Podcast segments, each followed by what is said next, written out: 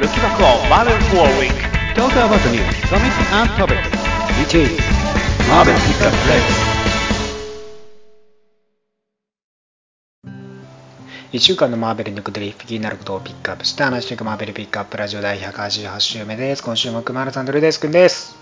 おはようございます。はい。はい。こんばんは。どうですかめっちゃ久しぶりやん。ねえ、久々ですよすよ。忙しかったんですね。いや、すいませんですわ、本当に。ねえ。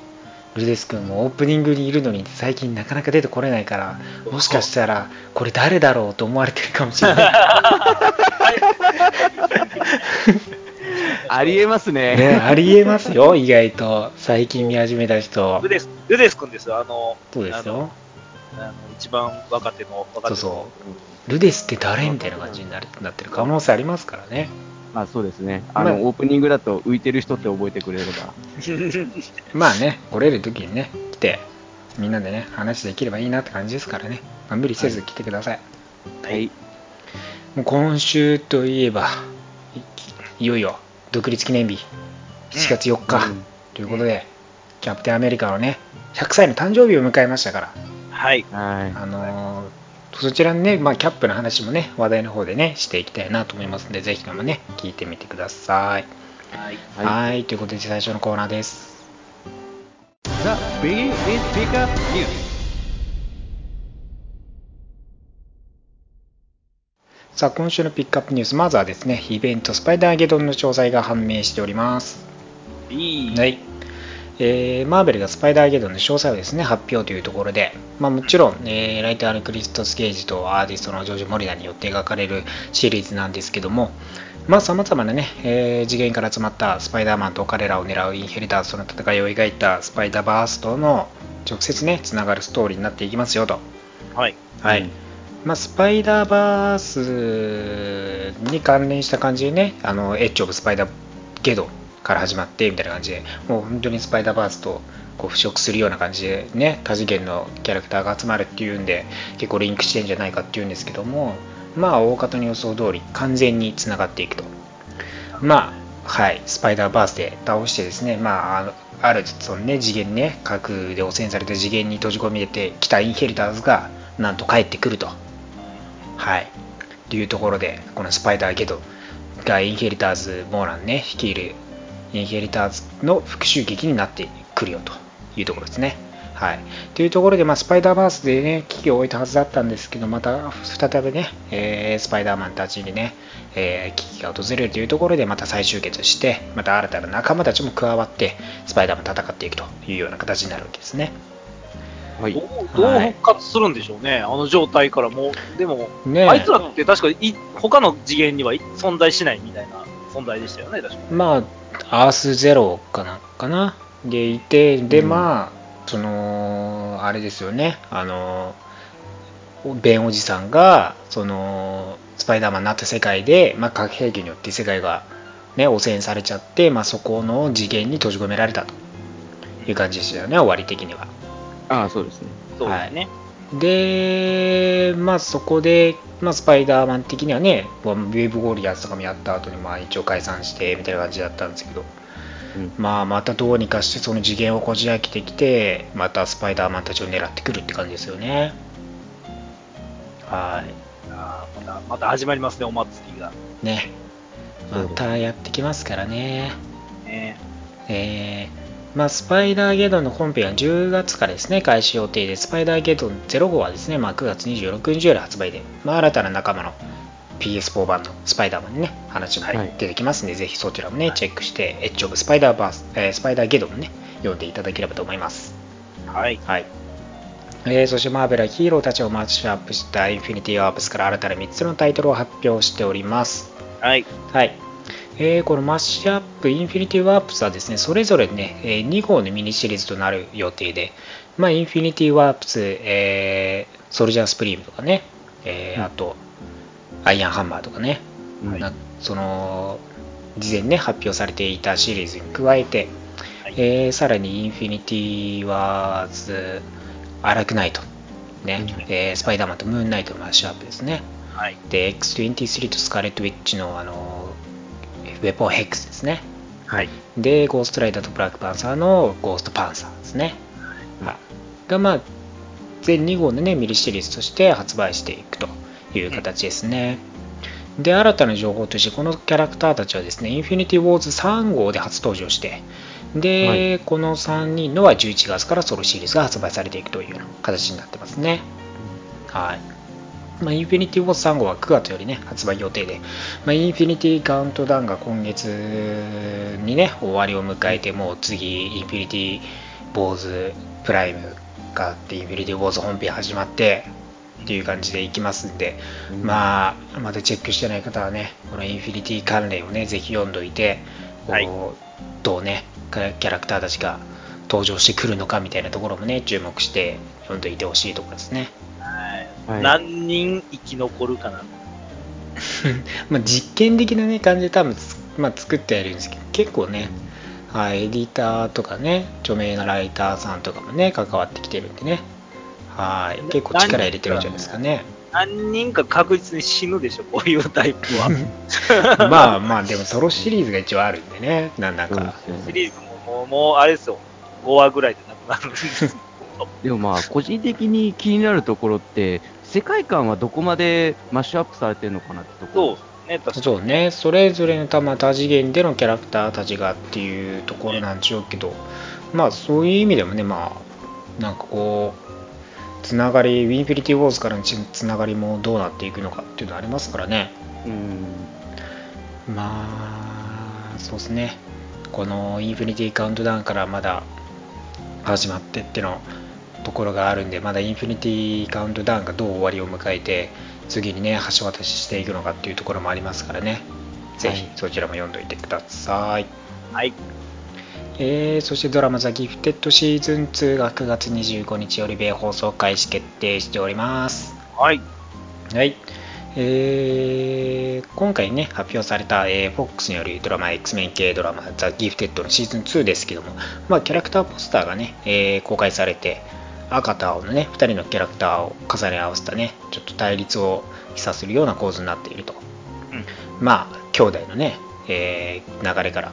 ポラリスとエクリプスとかね、ウォーパスと、あとブリンクというね、はいなんかこう思っね、ニコイチぐらいなキャラクターたちの対立を示唆するみたいな感じでしたけど、まあ、ザ・ギフテッドのシーズン1の終わり方もね、そのような部分もね、示唆するような形で終わっていたわけでね、まあそこがどうなっていくのかっていうところもあって、そうですね、まあ、9月25日午後8時からってことなんですけど、まあシーズン1の時が、えーっと、数週間、もうちょっとかな、遅れた、遅れての放送だったかな、FOX チャンネルで。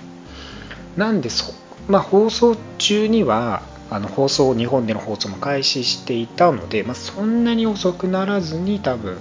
あのレギオンとかと同じように放送してくれるんじゃないのかなと思うんで、まあ、10月、11月ぐらいには、多分放送開始されるんじゃないかなって感じですね。ああ、なるほど。はい。なんでね、ぜひね、こう、まだ入ってない人は、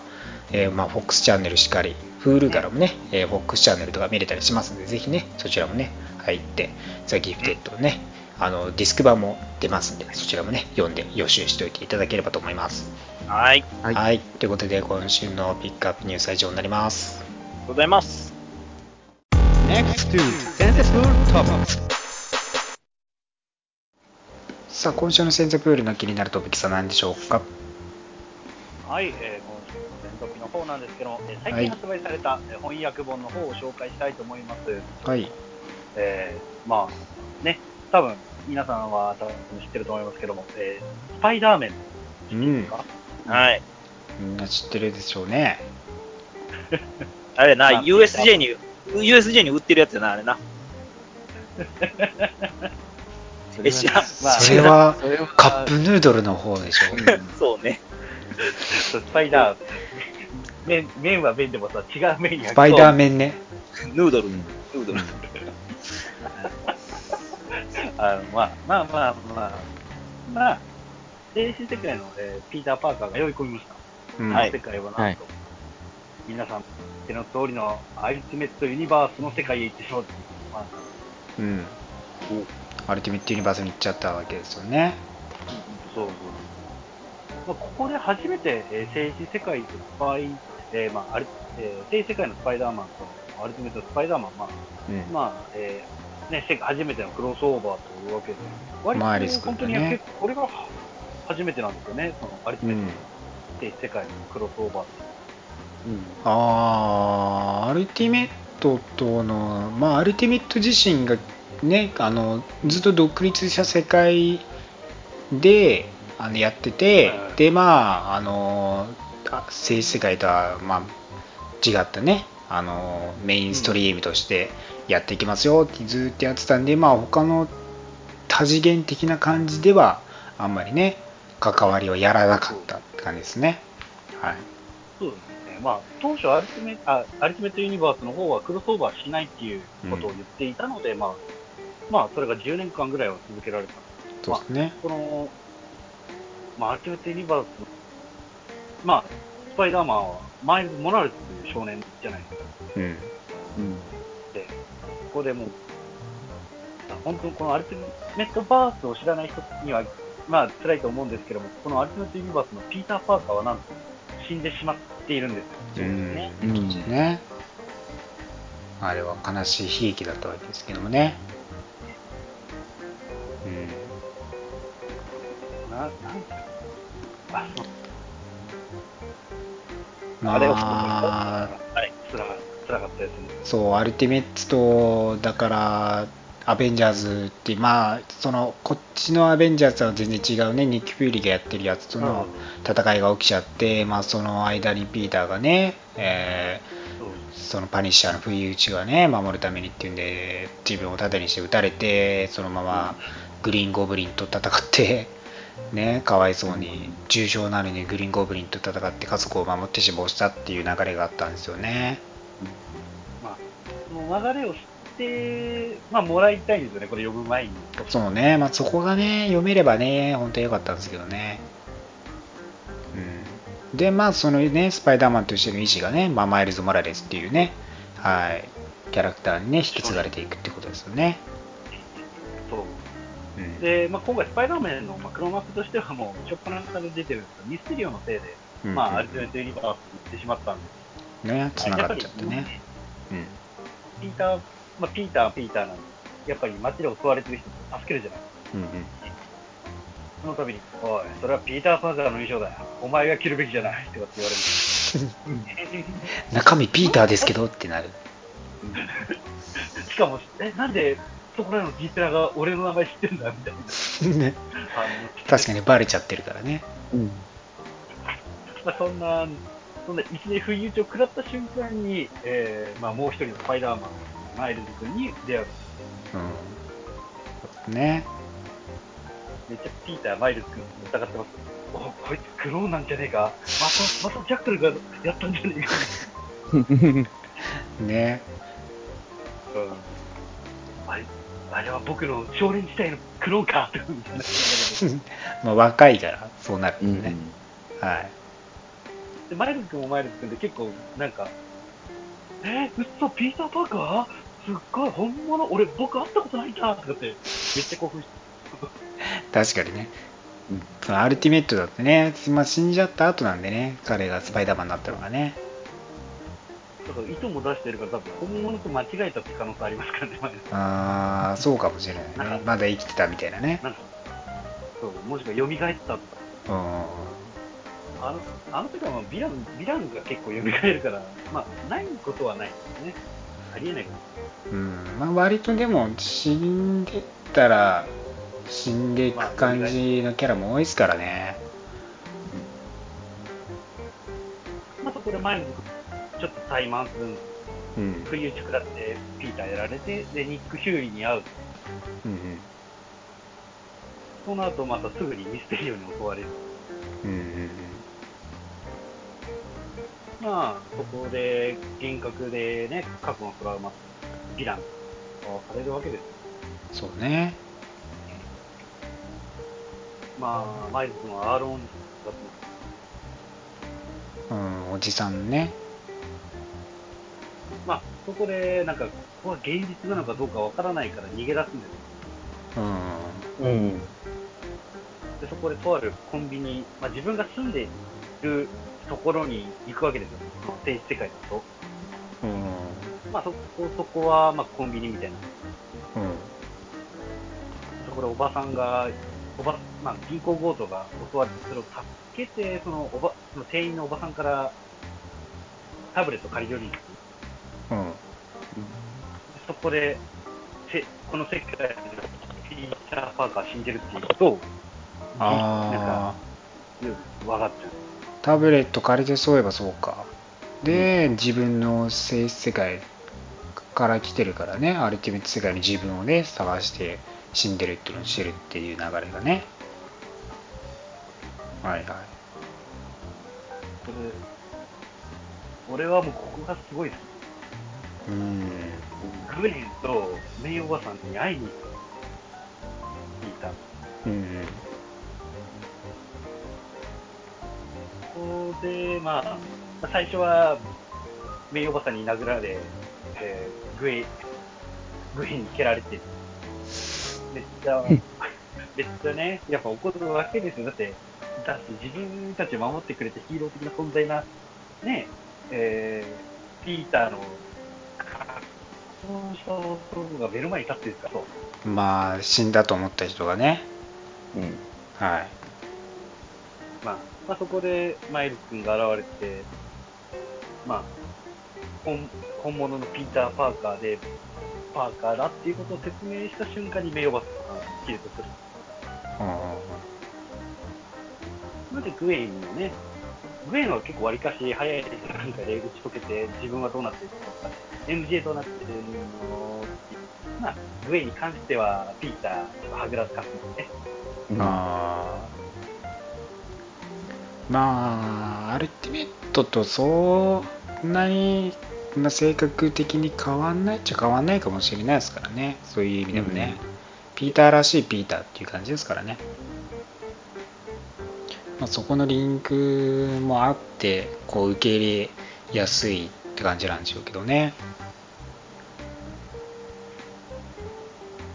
メイおばさんは彼におお別れを言えなかったのかって泣きながらピーターに抱き抱きしめる。なあ。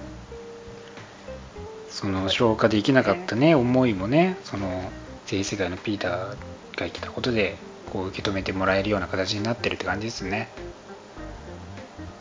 まあ、その後二人で、まあ、マイルス君とチームアップして、で、その時の、えーアルティメットチームアップするんですけど、まあ、その時のアルティメット、なんかね、アイアンマンと、ソウと、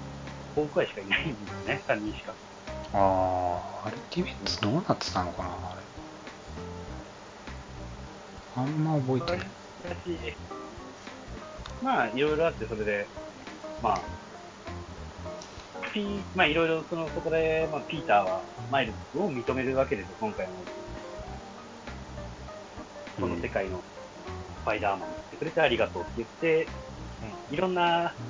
いろんな小言を言うんですよね。ウルヴァリンは金貸したら帰ってこないけど、絶対貸すなよとかってうん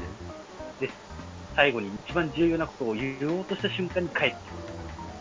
そうねうん。なんかピーターらしいなっていう。まあでもで、伏線がね最後残ってっていうところありますからね電子世界のマイルズ・モラレスを調べて、そんなとつぶやいて終わる。えーそれが何年後に回収されるのかっていうところもねありますけどまあだいぶ去年の暮れから今年にかけてその伏線の回収の話をしたような気もするんですけど大体ね56年は回収するのにかかってますからねそう大体そんな本やね。これは原作としては、そうですね、2012年の作品なんで、約5、5 6年かかる。ね。まあぜひねその2の方もね翻訳されればね。うん。まあ結構すまあ、えスパイダーメンを翻訳できたんなら2でもそのまま普通に翻訳できそうな感じがするんでね。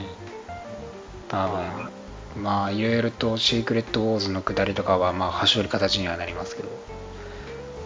なんでお前ここにいんねんみたいな感じには多分なるかもしれないですけど、ね。うん。まあ読めないことはないのかなっていう感じがあるんで。うんね、まあこれねピーター・パーカー、まあ、スパイダーマンと今かなりねメジャーになっているマイルズ・モラレスのスパイダーマンのねチームアップが、はい、最初にねチームアップ読めるっていうところでねぜひ翻訳本もね読んでいただきたいところですねそうですね、またね、えースパイダーマン系も翻訳本どんどん充実しますので、今度は、今月はもう、えー、スペキュラースパイダーマンの方が発売されて、またスパイダーマンの波をね、どんどん上げていきたいです。ねぜひね翻訳本も読んでくださいはい。はいはい、ということで今週もためになる話ありがとうございましたはい。Next to Comics Review. さあ今週のリーフレビューですはーい。はい、今週もねフレッシュスタート来ております。キャプテンアメリカ1号ですね。はい。はい、えーこの記念すべき独立記念日にね発売されましたキャプテンアメリカ1号ですけども、えーまあ、フレッシュスタートということで、えーまあ、シークレットエンパイア号マーベルレガシーがあって、えーまあ、そこでそこにねシリーズを経ての、えー新たにねスタートを切る形ではあるんですけども、ね。まあ、関係としてはやっぱりシークレットエンパイアの余波かに余波から関わってくると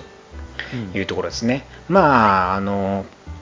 善人であるヒーローアメリカをね象徴するはずのキャプテンアメリカが、まあ、ヒドラとしてヒドラ党員のトップとして、まあ、シークレットエンパイアでヒドラでねアメリカを征服しようとしていたもうほぼ征服できていた状態だったんですけども、まあ、ヒーローたちの活躍によって結局その、まあ、阻止することができたわけですよね。でまあ本当のキャプテンアメリカとは別にねそのヒドラキャプテンアメリカっていうのが存在してっていう形でまあ本物のねキャップが帰ってきたと、まあ、記憶改ざんとかそういうのがねあのコミックとかいろいろとそこまでややこしくなるんですけど スタンドオフの話まで戻らなきゃなくなっちゃうんでそこは走りますけど、はい。まあ、まあ正義のキャプテンアメリカが戻ってきましたよと。はい。で、まあ、そこでね、あの一応、キャップはね、正義っていうか、キャプテンアメリカとして、まあ、自分がどうするのかっていう旅路をね、ある意味で、こう、えーマーベル・レガシーの方で描いて、で、まあ、決意を新たに今回、えーフリーコミックブックデーで発売されたコミックを挟んでの、今回ね、え1号が開始されますよということですね。で、まあ、フリコミックブックデイから引き継がれている部分としては、えーヒドラの残党と、まあ、ヒドラを支持する人物たち、まあ、一般市民の方々、まあ、いるわけですよ、まだ。まあ、ヒドラによる当時を正しい正義とする、思っている人々がやっぱいる中で、まあ、ヒドラも活動していて、でまあ、そこに反旗しているのが、なんと、ね、まあ、新たな組織と言いますかね、まあ、今回から、まあ、パワーエリートと、呼ばれる組織。はい。が登場してくるわけで、まあ、そこに、まあ、ヌークのクローン軍団がいると、まあ、そのクローン軍団がヒドラ狩りをしているような形なんですね反ヒドラとして動いているとで、まあ、その虐殺行為において、まあ、一般市民もねしヒドラを支持する人物たちも攻撃しているのでキャップが、まあ、現れて彼らと戦っていたという過激が過激派すぎんねんな。過激派なんですねお互いに過激派なんですね結局のところは死者が出てしまうから、それを止めようと。そうですね。で、まあ、キャップが現れて、今回の、まあ、ヌーク、クローンたちとね、戦っていくというところが始まるわけですね。で、まあ、そこの話に、プラスですね、そのパワーエリートと呼ばれる組織の、まあ、重要人物が現れると。で、まあ、ヒドラによって囚われているね、金髪の女性がいるとはい。いうところですね。はい。で、アレクサですかね、っていう名前のね、人が現れて、で、まあ、今回そこの人物を救うためにある黒幕が現れて、このヒドラたちを殺し、虐殺、殺してね。で、まあ、それがなんと、X メンのヴィランである精霊伝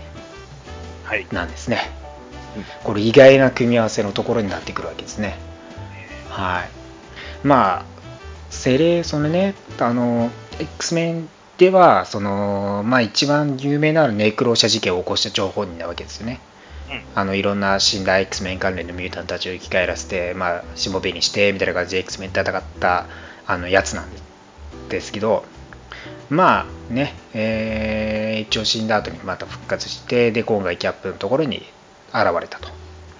で、まあ、反ヒドラのトップとしてね活動しているというようなところなんですね。はいはい。で、まあそうですね、一般市民をね、えーキャップが救う中で、えーバッキーのサポートとか、ね、はい。ウィンターソルジャーの、えーサポートとかあったり、もちろんね、シャロンのサポートとかあったりね、ねここなんかちょっとほんまにキャップ誌って感じなんですよね。ね。久々になんかこの組み合わせのサポートキャラがちゃんとしっかり出てきたなっていうのがね、ありますね。で、まあそのね、まあ、誰を支持していようとね、まあ、自分たちの国だとね、アメリカはね、はい。まあ、その差別的ではないわけですよね。その誰を支持する、誰を支持しないみたいな、そういうところで国のね、まあ、その自分の国じゃないっていうところじゃなくてまあどんな思いもどんな考え方もねそれ人それぞれが自分のその国での考え方っていうわけですよね、まあ、多人種っていうその国をやっぱ象徴するわけで。ね。いうところをねやっぱキャップはね話しているわけですし。多様性の国ですからね。はい。まあだからヒドラーをね、まあ、その支持していようがいまいが、やっぱ一般市民をね、救うっていう使命はやっぱキャプテンアメリカにあるというところですよね。はい。で、まあね、消防とかね、結構派手にね、暴れてましたし、で、サンダーボルトロスもこのね、パワーエリートに入ってるわけですよ。はい。はい。ねロス将軍もね、まあ、あのレッドハルクがあの力はもう失っているわけですけどもね、えーその中でロス将軍はね、えー再びなんか昔ながらのね、あのー立ち位置に戻ったというか、軍としてね、ねはい武力でどうこうしようとはいいう男に戻ってしまった戻わけです。った感じですね。はい。国に仕えるものとしてるね、ヒドラを認めないという形でね、強引にまあやっていくという形であるわけですよね。はい。まあね、そこら辺のね、その古くからの復活というかね、えーそれぞれのね、キャラクターの原点回帰というか、いうのもありますしね、まあ、シャロンとね、スティーブのね、シークレットエンパイアからのね、話もありますしね、まあ、シャロンはね、その、多い、まあ、その、結構昔にね、ディメンション Z でね、その、今はどっかどっかに行ったかね、その、アーニムゾラのね、この子供をね、まあ、キャップが育てていてね、はい。その過程でシャロンもね、そこにいて、みたいな感じ、時間の流れがね、早くてね、で、シャロンだけ置いちゃって、みたいな感じがあったんですけどね。まあ、それなんで結構ね、昔ね、スティーブはね、一回老人にね、エネルギー取られていい感じだったんですけど、今、シャロンだけね、置いちゃってるんで、どうにかね、若返らせてあげた方がいいんじゃないのかなと思うんですけど、このまま行くみたいですね。話ね。ねまあそうですねセレーの方はいね一応こう見せしめとしてねヒドラの反ヒドラね市民たちの前でヒドラをね餓死させて殺してはいっていうところでねヒドラは死ねって私たちが未来だっていうところでね終わるわけですよね。はい。まあ。マジ怖いわ。まあその意見の対立というかね、まあ、ある意味その今回ですねあの担当しているライターさんが棚橋コーツさんですよ、はい。まあ、ぶ最近だとブラックパンサーをね担当した方で結構ね名を知られている彼なんですけども彼自身は黒人としてこのキャプテンアメリカを今回描いているというところで結構だからブラックパンサーのその政治的というかこの現代風刺とかも交えたストーリーが結構ねやっぱ評判が良くてで今回彼がキャプテンアメリカを描くとある意味白人を描くというところで彼の味というか彼がねどうこう料理していくのかっていうのが結構注目されているところがあってかなり1号としてもねまとまっていい作品になってるというか今後に期待ができる作品の1号になっていると思いますよ。これがだから独立記念日に持ってきたっていうのも意義があると思うんですよね。それぞれのね思想というか、まあ、どう独立ねその歴史がアメリカのね歴史があってでそれぞれの価値観がいろんな人種が今本当に入り組んでて、まあ、そこでいろんな派閥があってその対立があってみたいなところが多分ねそのある意味その前のシリーズでも白人至上主義のね連中とかも出てきたりしてて、まあ、そういうところでのね絡み合いが今後さらにね過激になっていてキャップがどう対処していくのかっていうところもね描かれていくという形になってますね。はいそうですね。結局、ヒドロキャップと同じやり方を取って対抗してしまったので、ここがちょっと辛いですね。まあ彼自身が、まあ、アメリカの象徴というかねアメリカの強さという自由っていう意味でもね、まあ、体現しているんですけど今のなんか世界というかその情勢がね結構難しいアメリカの中でも難しい状況がある中で彼はそんな中で誰に味方して誰に敵対するのかっていう多分難しさはあると思うんですよね多分。今のキャプテンアメリカですごい、その、うん、もちろん、み国民に見見限られてる部分っていうのもあるんですよね。そうですね。うん。シークレットエンパイアの事件のせいでね、うん。だからこそ、本当に強い心を持って自分の信じた道をしっかり突き進めるっていうこと、すごく大事なこと。ですね、で、まあ、はい。善悪極めですよね、そこは。うん。まあ、そこにおいてるセレーネを持ってきたっていうじ、まあ、ところも多分今後ねなぜ彼女なのかっていうところもね描かれていくでしょうからね、まあ、割と彼女自身いろいろとねしもべにするっていうトップに立つクイーン的な存在ではあるんでね、まあ、そこら辺のなんか人心掌握掌握みたいなところがあるんでしょうけどね。まあ結構今後ね期待できるシリーズになってるんでぜひねキャップ好きじゃない方も一回読んでみてほしい作品ですね。まあ、これ記念号っていう形で買っていただいてるんで、結構、はい。カバー絵もカバーがねアレックス・ロスなわけですよ。ロスでね、すごい。見開きカバーなんですよ。です。裏表紙と繋がってるね。そうなんです。しかもねアーティストもね僕好きなレイネル・ユーなんですよね。ねここがいいんですよね。はい。もうぜひねこう買ってほしい作品ですよ。はい。はい。えー、そして1号来ておりますね。デス・オブ・インヒューマンズですね。はい。はい。はい。えーまあ、インヒューマンズのストーリーとしてですね、えー始まっておりまして、まあ、えー結構振り返りからですね、開始されているわけですね。はい。まあ、クリーが地球に訪れてきて、で、まあ、クリーによって人間が改造されて、まあ、インヒューマンズになっていくと。で、まあ、インヒューマンズはね、いろんなこう人種的な派閥に分かれて、まあ、当時していたわけですけども、まあ、ね、まあ、筆頭としては一番若いですよ、ブラックボルトなわけですけど、うんその一方で、現在としては、クリーがいよいよインヒューマンズを消しにかかっていると。はい。加わるがしかというですねメッセージを残してインヒューマンズ狩りをね回収しているわけですね、まあ、それにおいてブラックボルトはですねまあ多種のね、えーヒューマンズたちで、えー協議会会議をね開こうというところで、えーまあ、向かうわけですよねはいで会議に向かったら、まあ、そこでもね王様たちが殺されて無残にも殺されて、まあ、加わるかしかとこれはやばいっすよ。はい、いうところなわけですよね。で、一人のヒューマンズの遺体をトライトンがですね、えー見つけたところ、えーまあ、ボックスと呼ばれる、えーまあ、インヒューマンズ、クリーによって改造された、まあ、スーパーインヒューマンズみたいな存在なんですね。で、まあ、彼によって暗殺されていったわけですね。はい。どんどんどんどん殺されていって、まあ、その死体になんと爆弾がつけられてて、はい、トライトンが吹っ飛び、えーまあ、この、ね、会議場からロック城によって、ね、みんなが逃げ出すことに成功するわけですけども、まあ、一番近くにいたトライトンは無理だったと。はいはいなんでトライトンはいつも最初にやられる役なの？そういう役回りなんです。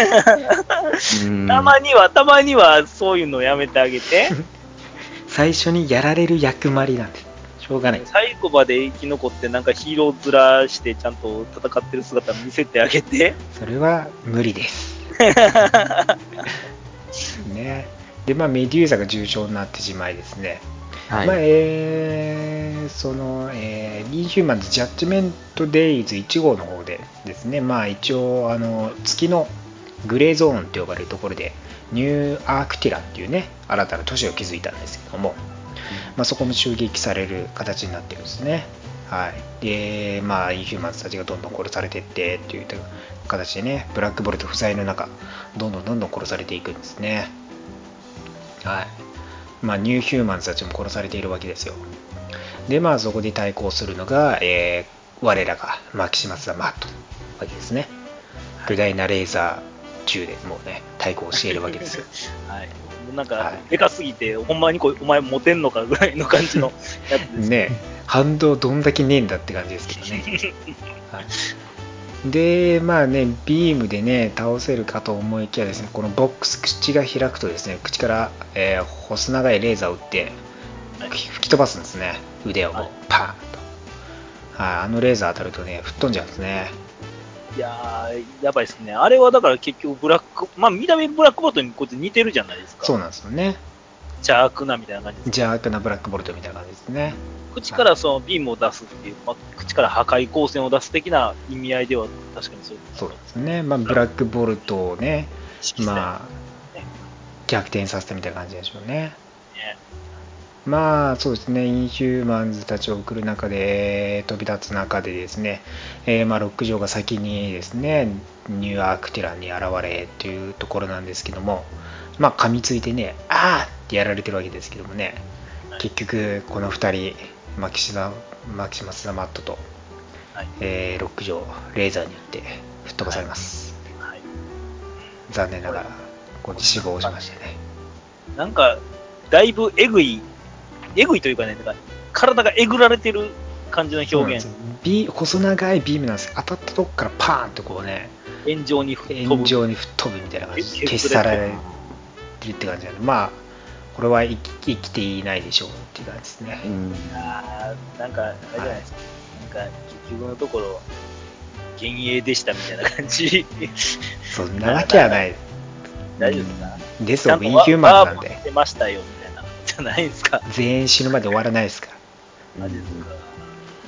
なんか本当に全滅しそうな勢いでやられますはいね、相葉から。まあ、ニューアークティラもね、まあ、ブラックボルトが到着した時にはもうボロボロになってますからね。で、彼自身も涙流してますからね。まあ、多くのほぼここにいた人間、インヒューマンズたちは死亡したということで、一応1万1000人殺されてますからね、ニュマはい、あんだけ増えたのに、ニュー、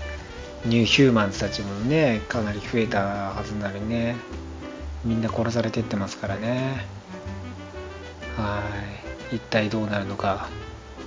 カマラちゃんも狙われてしまうのか、ああ、そうですねとい。うところもありますからロね。ーンガールも狙われてしまうんやろか。そうですよ。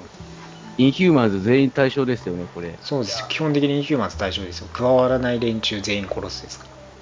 ら。いやー、やめてくれ。ねマクシモスなんかその裏切りそうなようなもんなんですけどね。まあ、まあ一応インヒューマンズ側として、ね、対抗したんでしょうね。はい。って感じですね。まあぜひね、この結末どうなっていくのかね、デスオブインヒューマンズの方もね、注目しておいてください。はい。えー、そして、始まっております、コズミックゴーストライダー1号ですね。はい。はい。えー、まあ、佐野市の方でですね、えー死亡した、えーはずのフランク・キャッスルがやっているライダーですけども、えーまあ、彼のね、えー生い立ちから描かれていく中でね、えー兵士時代から始まって、まあ、家族が殺され、パニッシャーとして活動し、まあ、死がもたらされ、サノスによってね、地球は殺されて自分も死んで、で、地獄でメフィストと契約して、ゴーストライダーとして戻ってきて、で、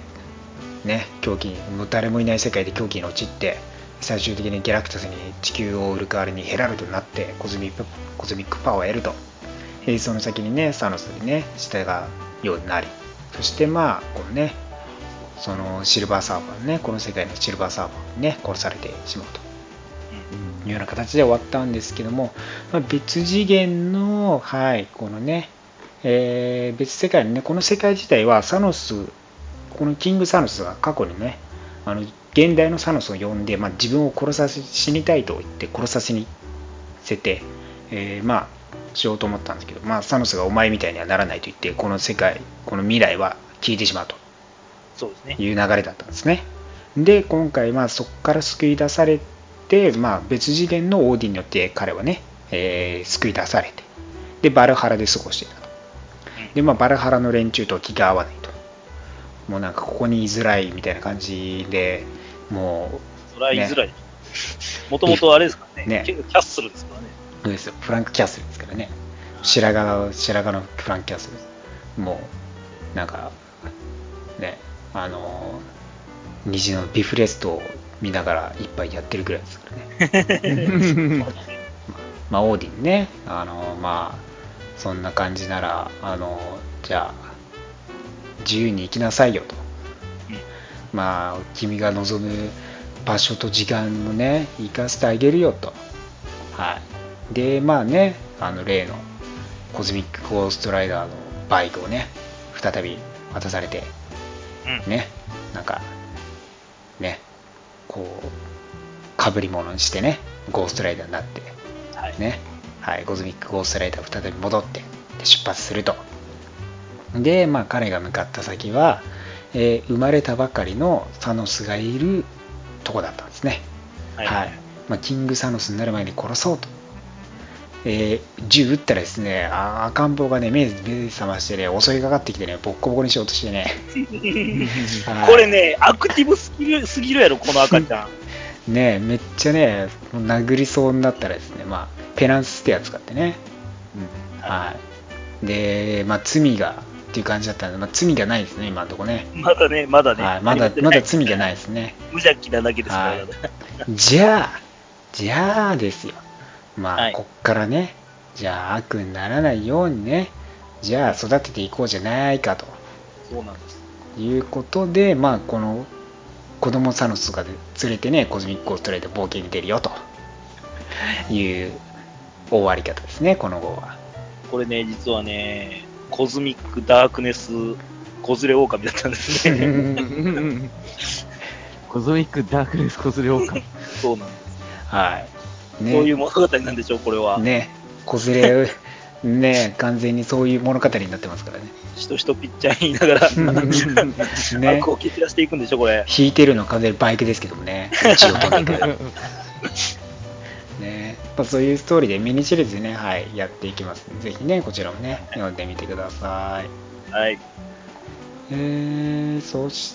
て、アストニッシング X メン13号ですね。はいえーまあ、今回としては、アストニッシング X メン、これまでの X アストニッシング X メンとは全然ね、えー違う形でのリスタートみたいな感じになってですね、えーまあ、X メンブルーでですね、あのーまあ、正義の心を取り戻した、まあ、アクシスによってね、逆転させられて、そのまま悪の道っていう感じで、まあ、ほぼヴィランみたいな状態で X メンブルーの前に現れて、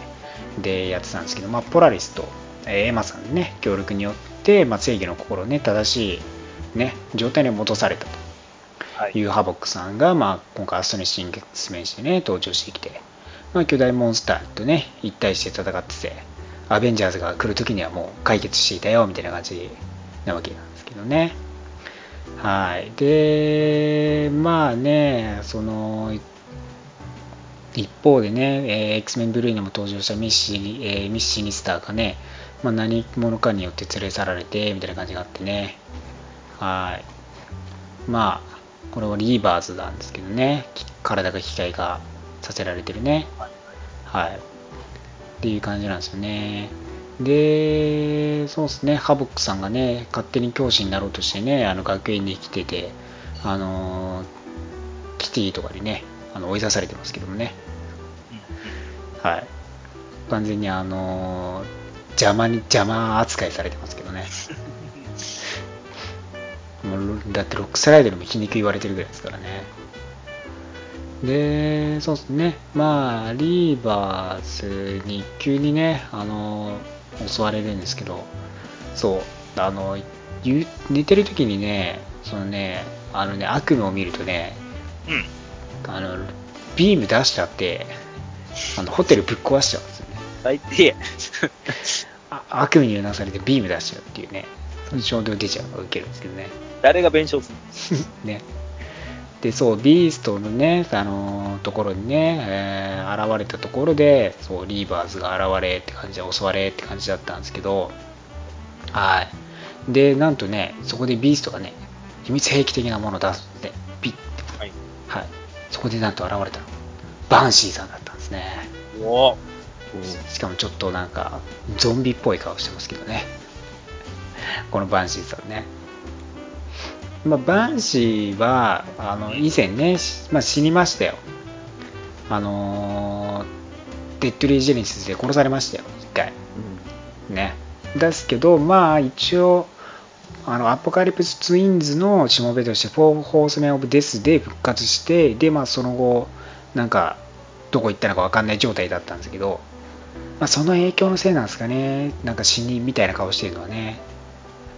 多分そのせいかなとは思うんですけどね、まあ、一応、そのいつものコスチュームでは戻ってきてましたよって感じですね。はい、バンシーさんね、活躍してくれるのがね、はいまあ、また殺されそうな顔してるんでね、まともな顔に戻してあげてほしいですけどね、なぜビーストが持ってたのかって感じもありますけどね。なんか他にもスイッチがあるんで、なんかもう2人ぐらい隠し玉を持ってそうな感じですけどね。で、そうですね。で、あの、エクスターミネーションの、えークレジットシーンがありまして、今回殺されたのはですね、えーはいダズラーと、えーウォーパスがですね、えー殺されましたね、センチネルに。はい。ということで、みんなセンチネルに殺されているよっていう感じです。はい。え、ダズラー死んじゃったの？はい。えまあ、エクスターミネーションで生き残る人はいないんじゃないかなぐらいな感じですけど、まあ、未来の話だとは思うんですね。ああ、そうはい。はい。まあ、みんな死んじゃってるんでね、エクスターミネーションの方でね、どう繋がっていくのかね、ぜひね、注目しておいてください。っはーい。はい。て感じですかね。他何かありますか？そうですね。今週はそんなもんちゃいますか？ねあれはいいんですか？デッドプール2号に。ああ、そう、そう、そう、そう、ツイッターで言ってた、俺。そう、デッドプール2号に、ちらっとあの、一般人役で、あの、ディヤングが自画像を乗っけてる。まあライターのね、スコッティ・ヤングが登場しましたね。はいいうぐらい。まあねデッ、ドプールはデッドプールらしさがすごく出てるんで。ずっと出てる感じですね。はいえー、まあ来週はアメイジング・スパイダーマン1号とか、あとそうですね、今週、インフィニティ・カウントダウン・チャンピオンズ2号であのアーマーを壊されてしまったリリちゃんが新たなアーマーでチャンピオンズ22号にも登場してきたりするんで、はいまあ、そこら辺のつながりもあったりですね、はいするんで、まあ、各紙読んでみて、ああと X23 もね、始まりますんで、ウルヴァリンじゃなくなったローラちゃんもね、注目して読んでください。はーい。はい、ということで、今週のレイブレビュー以上になります。ありがとうございます。ありがとうございます。Finally topics of this week.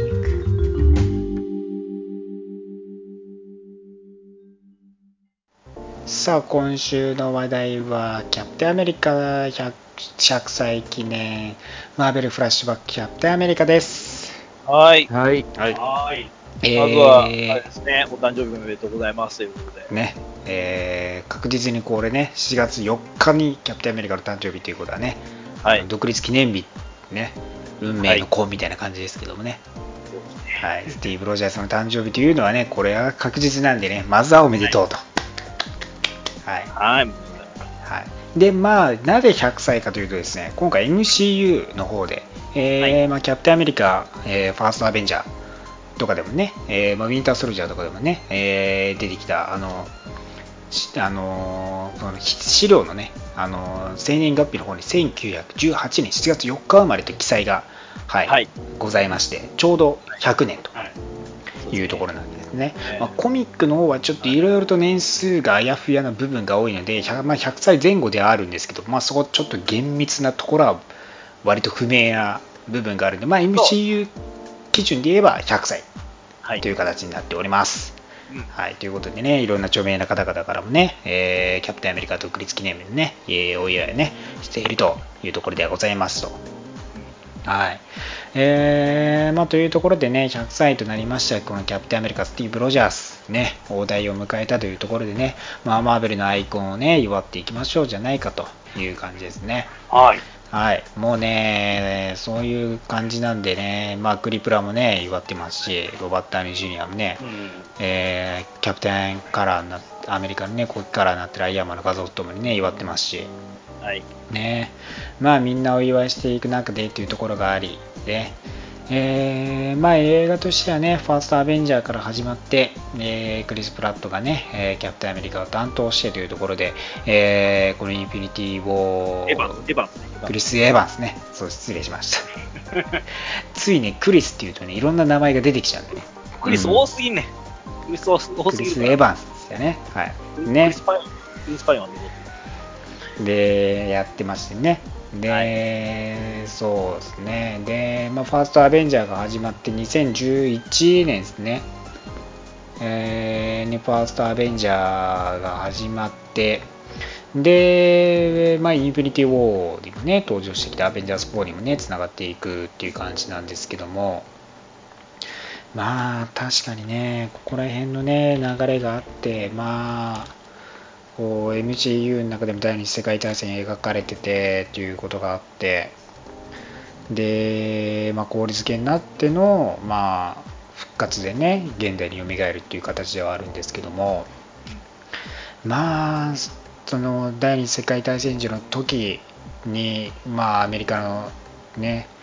象徴アイコンとして登場してきた、まあ、自由の番人みたいなねまあこれ言い方悪いですけど、正直、その、キャプテンアメリカっていうのは当時は戦争のプロパガンダ、ね。うん。まあいろいろとこうアイコンキャラクターとして利用されてるって感じですからね。ね。うん。まあおねそれこそねその国籍を買おうとかね。いうのがやっぱ有名な話としてはあったりしてね。っていうところがあってまあ現実世界においてもこの第二次世界大戦時にキャプテンアメリカというコミックが発売されて、まあ、ナチスと戦う正義のヒーローとして、まあ、この戦争中のね、まあ、はい市民たちの心を勇気づけるという意味でも、まあ、発売されてたマーベルコミックスのね、まあ、前世のタイムリーコミックスからもね発売されていたとはい。いうことなわけですよね。で、まあ、実写化ついにね、こう、ハリウッド映画としてこう出てきて、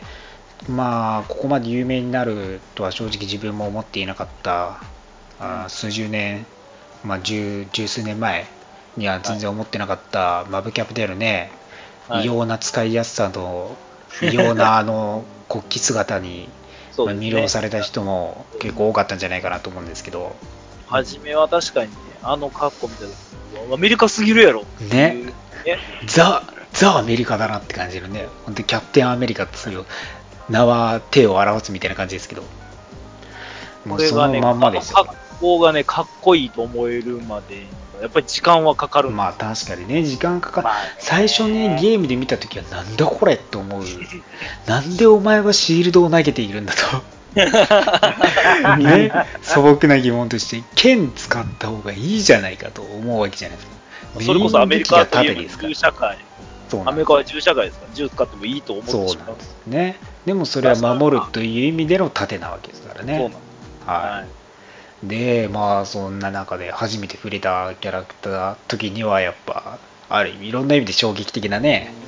キャラクターだったんですけど、まあ、その使いやすさと、なんていうんですかね、威厳のあるフレーズというかね、まあそのキャラクター性という部分でやっぱいろいろと魅了されて、割と受け入れられていくキャラクターではあるわけでね。で、まあ、実写化されて、これだけキャプテンアメリカっていう名前が有名になるとやっぱ思ってなかったんでね、かなりこう、やっぱ当時懸念してた中では、ね、見た目的にね、ちょっと笑い物にされないかという心配はあったんですけど、まあ、いざ公開されてみると、まあ、そのねあの国旗のねそのまんまの姿みたいな感じもまあちょっとねバカにするようなコメントもありましたけどでもやっぱこの作品としてのやっぱキャプテンアメリカのかっこよさっていうのは伝わってましたしそういう意味ではやっぱこうアベンジャーズに向けてのね布石にもなってていい良かったなっていう作品でもあります。本当今でも今になってね本当有名なキャラクターになったなと思いますよね。デザイン性っていうのを、その現代に合わせたデザインにしっかり作ってくれたのね。が大きいですし、それの上でもやっぱり元のデザインはそこまで崩さず。そうですね。ね。ね。で続編もね作られる中でアベンジャーズのねメインねトップとしてのねチームをね引っ張っていくリーダーとしてね活躍していくっていうところで本当に今やっぱ欠かせないキャラクターとして描かれててこれだけいろんな人にやっぱこうね知られるっていうのはねこう MCU っていうのはかなり大きい仕事をしたんだなと思う中でですねはい。まあその一方でやっぱコミックというと、まあ、1941年、えーそうですね、キャプテンアメリカコミックス1号で登場してナチスと戦うっていうところがあってでまあオリジン的にはやっぱあまり変わらずひ弱なね彼が正義の心を持った彼がね、えー軍人になりたいと実験に参加してまあそれでね人間の限界のね体の強化を得たと。うんそしてねキャプテンアメリカとしてね第二次世界大戦でね戦っていくとでまあそんな中で、えーバロンジウムのね、えー飛行機をねまあこう破壊するっていうんでまあここもねぶっちゃけコミックの流れとしては後付けなんですけどうん。急に登場しなくなった。まあ終わりがあってまあそのキャプテンアメリカ史のまあ一連の終わりがあって、でまあちょっとね過激派なねキャップの話とかがあったりして当時ですねその。世第二次世界大戦時後にでまあそれは違うキャップん人物がやっていたよみたいな話があってで実はまあその前にその世界大第二次世界大戦時のまあ終わりがけに実はそのねバッキーと、まあ、バロンジウムのね爆弾をこうねアメリカに落とすっていう飛行機にね乗り込んででまあスティーブが落とされベバッキーもねそのまま飛行機とともに亡くなったっていうストーリーがあってまあスティーブはね北極で凍りつけになってたみたいなねはい。えー事件があってそれでアベンジャーズ4号でまあ、えースタンリーがねキャプテンアメリカを復活させてっていう形で、まあ、リーダーになるわけですねアベンジャーズのね。でまあそれが現代に蘇るっていうんでアベンジャーズまではかなりまた、えーまあ、1941年でしたから、まあ、20, 20数年ね20年ぐらいかな多分ね時を超えて復活という形になったんですよね。正直ね、その、そういう戦争ものといいますか、その戦争ヒーローみたいなキャラクターって、実ははい。当時、コミックスで結構いっぱい出てたんでらしい。すね。はい。そうですね。やっぱりその、ね、アベンジャーズでそこで復活させる、キャプテンアメリカを復活させる、あの英断がなければ、多分今はまたね、マルコうミックス、ん違う道を歩んでたでしょうし、ね。ね、キャプテンアメリカっていう存在は忘れ去られてる気ですか？らはい。まあその復活の時間はいろいろコミックの中でもねあの変わってきたりしてて割とその近年に設定を変えたりとかっていう、まあ年数のね、まあ、ふわっとね言われてたりしてるんですけども、まあ、そういうまあ、まあ、時代がねこの50年近くやってるねアベンジャーズ時代もね、まあ、そういう、まあ、じ時に合わせたねように変わってはいるんですけどねでまあその第二次世界大戦時にねその戦争中での登場したキャラクターがじゃあ現代に帰ってきてどういう活躍を見せるのかっていうねその戦戦時と現代のねそのギャップというかそういう中で自分が生きていた時代とはまた違った時代でのねキャプテンアメリカっていうその存在意義というか部分とね、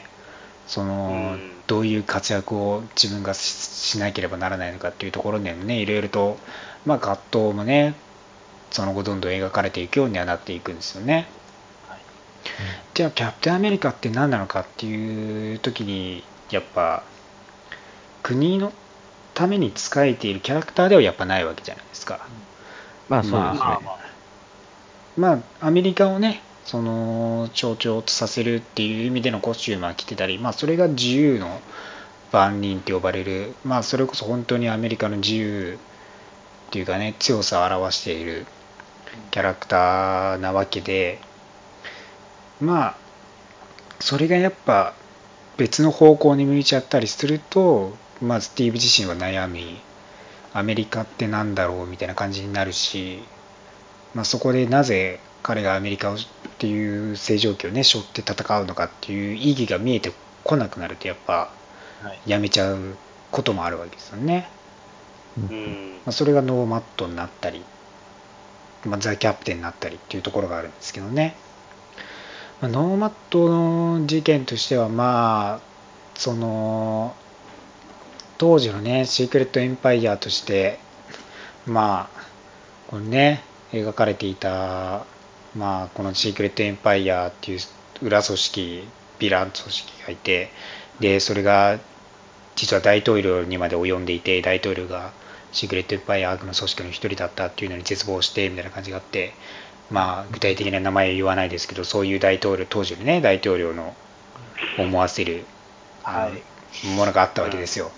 に、まあはい。いろいろと汚職というかね、いろいろ汚いことをしていてみたいな、うん。まあ、そういう皮肉もね、そのキャプテンアメリカ史でもな、こうね、その時代背景というか、そういうのもね、取り込んで描いている中で、じゃあ、アメリカを体現するっていう意味で、じゃあ、彼はこのままね、キャップのコスチュームを着て活動するのかって言った時には、彼はノーを出して、まあ、国なき者ノーマットとして活躍したと。はい。まあ、でも結局すぐねその代わりにねキャキャプテンアメリカをやっていた人物が殺されてしまってねレッドスカルに、まあ、帰って、まあすねレッドスカルのによって殺されたっていうところで、まあ、自分でねキャプテンアメリカとして復活復帰する意味というか意義をね見出して、まあ、再び戻ってきたりとかしてるんですけどザ・キャプテンの時はもうそれがなんですかね国の傲慢のせいでまあお前うん。国のアイコンだからまだお前軍に帰属しているからお前は俺の命令で動きやみたいな感じでなってそれが嫌でキャプテンアメリカのコスチューム脱いでっていう感じで、まあ、ザ・キャプテンになったんですけど、まあ、ザ・キャプテンになる前にねもうヒーロー活動やめようとしてたんですけどね。まあ結局ねヒーローに戻るしかまあ継続してね活躍するっていう道をねまあ彼は絶対にねそこはやっぱやめずにね、まあ、姿形を変えど活躍していてね。それが正常期がなくてもやっぱ彼としては自由のための戦いっていうのはねやめないっていうところがあるんで、まあ必ずしもそのキャップじゃなきゃいけないわけじゃないんですけどやっぱそこは国を象徴するっていう意味でのコスチュームにはやっぱ戻ってくるっていうことはまあ意義があるんだろうなっていうところでね。まあそこのね表現もいろいろとあるんで難しいところではあるんですけどじゃあスティーブが全部正しいのかって言ったらそうでもないですし。そうですね。うん。まあ、そういうブレというか、まあ、いい意味でも悪い意味でもね、アメリカを体現するキャラクターとして描かれてきてるんじゃないのかなっていうのはありますよね。まあ、シビル・ウォーの時もそうですしね。そうですよね。だから、キャプテンアメリカっていうのはやっぱり、アメリカっていう理念の象徴であって、それがやっぱりいい方にも悪い方にも、現状変わってしまうっていうのを表してるとはまあ思ってうんまあ、だから暴走するとね結構だからそのやっぱこう硬い部分というか暴走するとこう周りが見えなくなるというかそういう意味でもねその自分が正しいと思い込むことの危険さとかをね、まあ、表したりもしてますし、はい。まあ、だからその考えに固執してしまうっていう危うさもね割とそのいろんな人たちが集まる国の中でそのいろんな州が合衆それこそ名前のと合衆国の通りにねいろんな人種の人たちが合わさってる国なわけでだから考えが固執しちゃうとそれこそ危険な部分もねやっぱあるっていう感じなんですよね。不安定なんですよね、彼の。で、アメリカの代表であり、僕は、あの、キャプテンアメリカってアメリカの擬人化やと思ってるんです。ただし、その擬人化の元となってるのはやっぱり国民であって、国民の考え方がキャプテンアメリカの考え方であって、うんまあ、政治の考え方ではないよと。うんっていうところなんかなとは思うんです。だから国民は間違えることもあるし、そうですね。政治もそうですけど、うん国民は間違えることもあるし、うんまあ、あの、みんなでしっかりアメリカという国を守っていきたいっていう気持ちも同時に持つっていう存在やと。まあ、基本的にはやっぱ国というよりかはね市民として、まあ、政治的じゃなくてそう市民としてのやっぱ体現を表してる感じですからねはい。まあやっぱヒーローとしてのそうですよね国の名前を使ってるヒーローですからねまあそこが良くもあり悪くもありっていうところのねありますけどまあ一回死んと一回死を経験しますしね。ねえ。それがだっても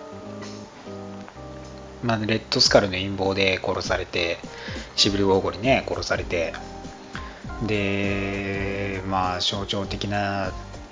ね、キャプテンアメリカを途絶えさせないっていうところでいろんな人物が候補に上がる中でこの長年ね第二次世界大戦時で相棒を務めたバッキーがね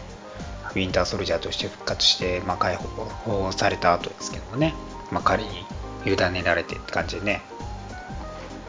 でまあ2代目、まあ、2代目っていうかもう一またねニューキャプテンアメリカとしてねまあ、まあ、スティーブとはアプローチは割とねはい。まあそこのだからバッキーのやり方が結構ね銃使ったりっていうんでまあ今までのだからそのスティーブとは違ったアプローチでまあそこのねだから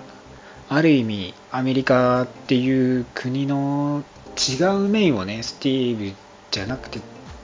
バッキーで描いたんじゃないのかなっていうのもあるんですけどもね。まあすぐね復活するんですけどねスティーブ・ロジャース自体はね。うん。キャプテンアメリカリボーンでね、まあ、実はなんか体を乗っ取るためになんか仮死状態にしてたっていうんで結局レッドスカルに追い出すレッドスカル追い出されてっていう感じでね復帰するんですけどね。まあそれもだってキャバッキーにねキャプテンアメリカを任せてスティーブ・ロジャースとしてねまあ活動してでまあバッキーがやられて再びキャップに戻るっていう感じの流れですからね。そうですねそう考えたらねずーっとねキャップやってますけど割とやらない時期がちょいちょいあってね。うん。まあ、そっから、そうですね、あ、あのーアイアンネイルとの戦いでスーパーソルジャー結成奪われて、老人老いた体に、ね、なっちゃった後は、まあ、そのコマンダースティーブ・ロジャースとして活躍してますけど、うん。まあその後はサムにねキャプテンアメリカを引き継がせて、まあ、またその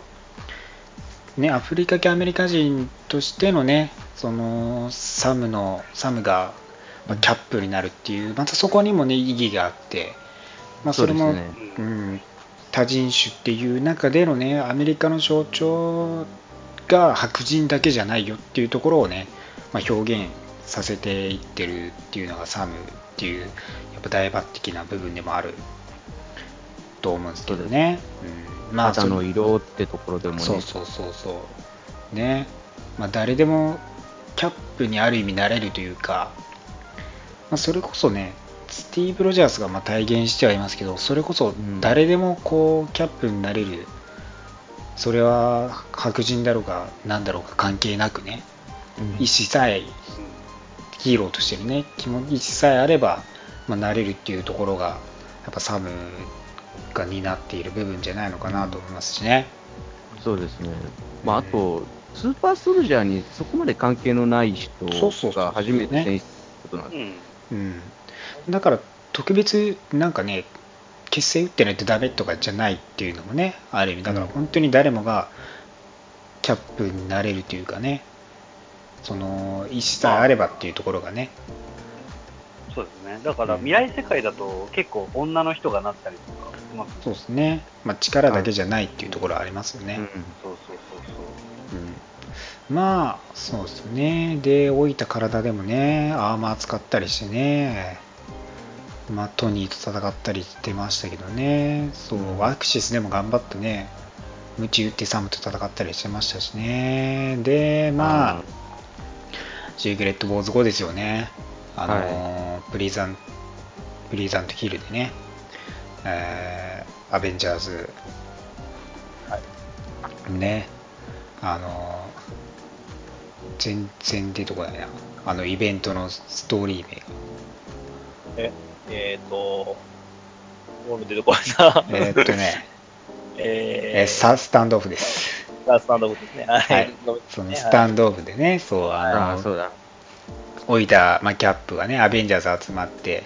はい。でコビックっていうねコズミックキューブの具現化したうん。あの少女がいて、まあ、それによって、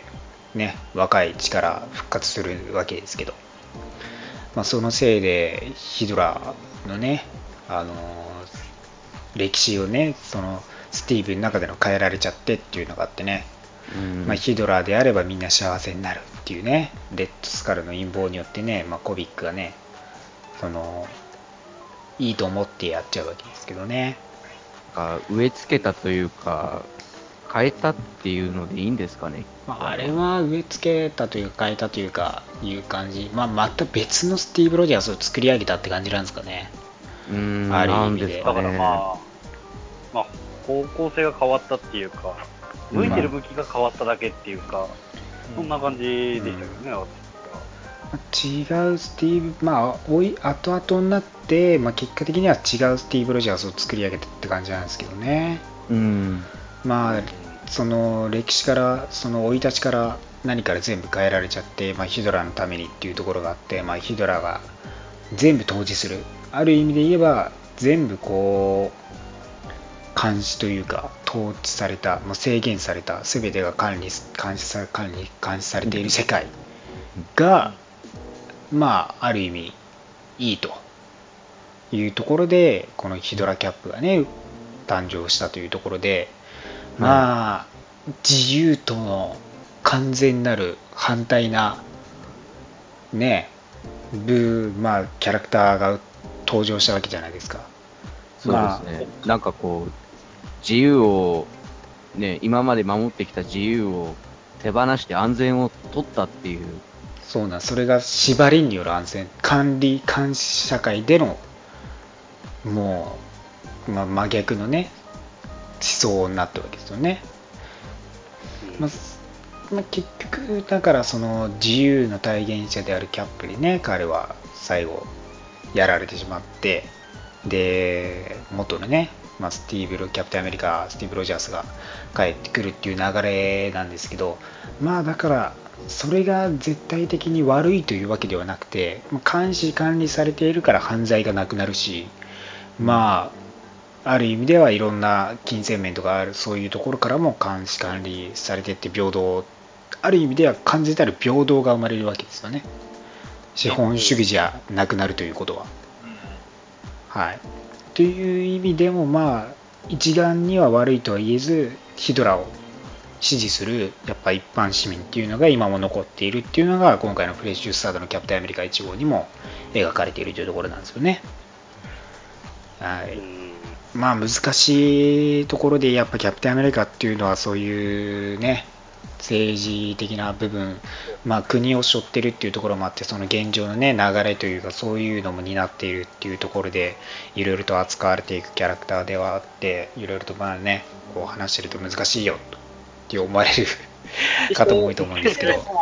キャプテンアメリカって結局、笑顔で見れるコミックスでは正直なところないんですよ。まあ正直突き詰めるとね。だから、はい。ただ、だからそのやっぱり前も戦闘機でもさ、紹介したけど、911の後のキャプテンアメリカの行動とかもあった。しそうですね。結構深いところでも切り込んでいくっていうところがねありますからね。うん。まあ、それゆえにやっぱでも面白いっていうね思える作品にやっぱ仕上げていってるところがあるんでね。すごいはいあ味を、ね、しっかり出しているというか、そうなんですよね他のキャラクターではできないことを必ずやってくれる。そうなんですね。本当に。まあだからいろんなね敵もおね個性豊かなキャラクターたちもいますしまあなぜヒドラが消えないのかっていうのもねそういうやっぱ部分もね誰かしらが共感できちゃう部分もねわりかしあるからヒドラもついえずにねのさばってるっていうのもあるでしょうしね。まあいろんな敵を相手にしてきてそれでもね彼は悩みながらも乗り越えていったりね。まあ悲しい出来事がありながらも乗り越えていく。そういう強さを持ってるのがやっぱキャプテンアメリカなんだなっていうところもありますからね。はい。うん。まあ難しいね。ところがねいろいろあるとは思いますけどね。なんかこうだからねやっぱキャップってかっこいいんでね本当にこの意志というか彼のこのまっすぐな部分というかね。やっぱそれに誰もが共感してしまうし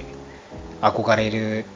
ていう部分があるんでね。もうなんか強さ彼のね、まあ、身体的なとかそのパワーがあるとかじゃなくて意志の強さがねやっぱ惚れてしまう人がやっぱ多いそれこそがやっぱキャプテンアメリカなんだなっていうところがあるんでね。うん。うん。まあだからやっぱねえ彼の作品はねやっぱ一度こう何でもいいから読んでみてほしいところであるんですけどね。まあそうですねフレッシュスタートでも確かにいいかもしれないですね。うん。うん。まあ、まあね、結構いいかもしれないですよね、初めて読むにしてもいいし。まあなんていうかこの情勢としてもねなんかいろいろリンクする部分があってまあうん。察すまあ察することもできると思うんでね。わりかし。まああとはそうですねレガシー入ったぐらいのところのキャップとかも読みやすいかな。695号から始まってるところとかも読みやすいですかね。まああたヴィランもね新しいやつらなんであんまりこう知ら前置きを知らなくても読めるのかなっていうところもあるんでねはい。まあランパートっていう白人、それこそ白人至上主義者のね、えーヴィランたちが対立してるっていう流れがあるんでね。うんはい。まあ、第二次世界大戦時のね、本当にキャプテンアメリカコミックス1号から読んでも、まあ、面白いですけどね。まあ、そういう、やっぱね、政治的な色合いも濃いですけどね、はい一人のキャラクターとしていろいろ乗り越えていくキャプテンアメリカの強さがね、で、こう、まあ、映画でもね、描かれてはいますけど、まずそれとは一つね、一味違ったね、コミックでのキャップもね、ぜひ読んでみてほしいはい。です。はい。翻訳本がね、今ね、ちょっとね、ないかな。ほぼね、キャプテンアメリカ名義で。多分キャプテンアメリカ名義でって今もう出てないもんね。ねちょっと出してほしいんですけどね。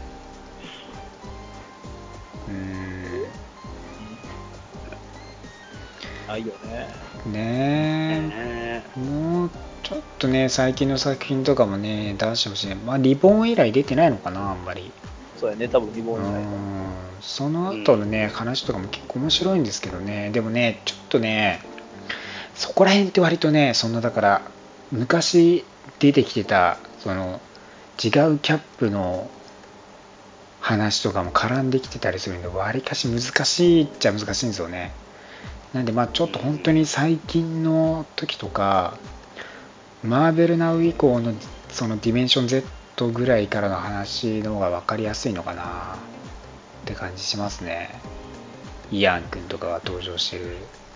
ぐらいが。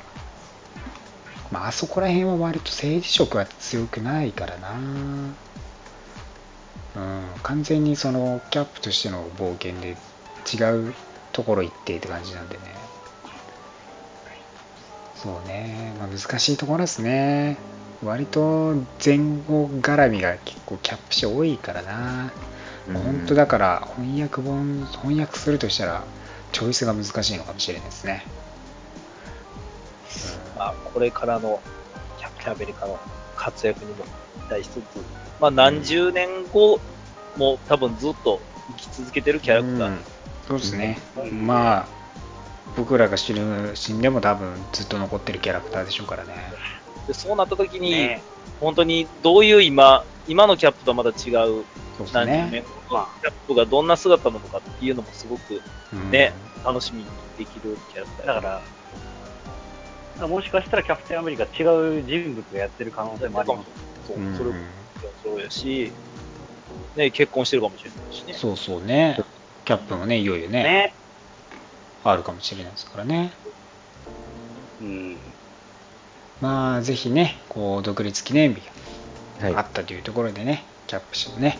なんか読んでね100歳記念にねお祝いして読んでいただければと思いますはい。はい。はいということで今週は以上になりますけども何か言い残したことございますか？そうですね。はい。あ、どうぞ。あの、この間ちょっとうん同僚の方とあの、ちょっと歩いて駐車場まで行く間にアントマンワスプの話をしてまして、おうおうその人に、えーハンク・ピムの原作での所業を伝えたところ、クズだなこいつはって言ってました。ありがとうございました。当たり前や知らせるな いや、なんかいいお父さんやってた、やってたよね、あのハンク・ピムって言ったって言ってたから、原作での出来事を教えてあげました。変な偏見を植え付けるな やめてやれよ、ほんまに。だよ MCU で違うからね。そうだよかわいそうに他どうですか？そうですね。あのー実は最近改めて僕全然見れてなかったんであれですけど、スーパー、じゃあ、えーと、何かな？アメコミヒーロー大全っていうあの、BS でやってた番組、はいはいはいようやく見る機会に恵まれまして、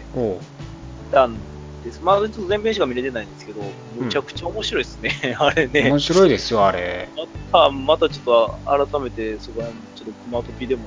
はい。フールかどっかで配信されてたんですよ。あ、プールでもやってたっけ？どっかでやってましたね。もそれ見ました。う、はい。また、もしよかったら、うん。見てみてください。はーい。はい。ルデス君どうですか？あえっ、と、もう、すでに出てるとは思うんですけれども、はい。PS4 で発売されるマーベル・スパイダーマンうん。の、えーダウンロード版の事前予約特典、まあ、ディスク版の初回生産限定特典で、まあ、新しくスパイディスーツで、うん。えーアベンジャーズ・インフィニティ・ウォーに出てきたアイアン・スパイダーマンのスーツが使えますよ、うん。えーまあ、告知も出てきた。はい。えーっと、まあ、9月の7日に、えーもうすぐ発売なんですけれども、なんか Amazon の方でも限定で何か特典があるっぽいらしいので、マジか、マジか。はいまあなんか焦らずにね、あの、まあ見ていくのがもしかしたらいいかもしれない。9月の7日ですけれども、えーまあ焦らずじっくりどこで買うのか、ゆっくり選んでいただいて、はいあの、当日にお買い求めいただければなと思います。すね。まだ PS4 持ってない方はね、PS4 と一緒にね、買っていただければと思います。はい。僕はツタヤで買います。はい。ということで、今週は以上です。また来週お会いしましょう。バイバイ。来週も、ラジオの前に、あっそぶ遊ぶる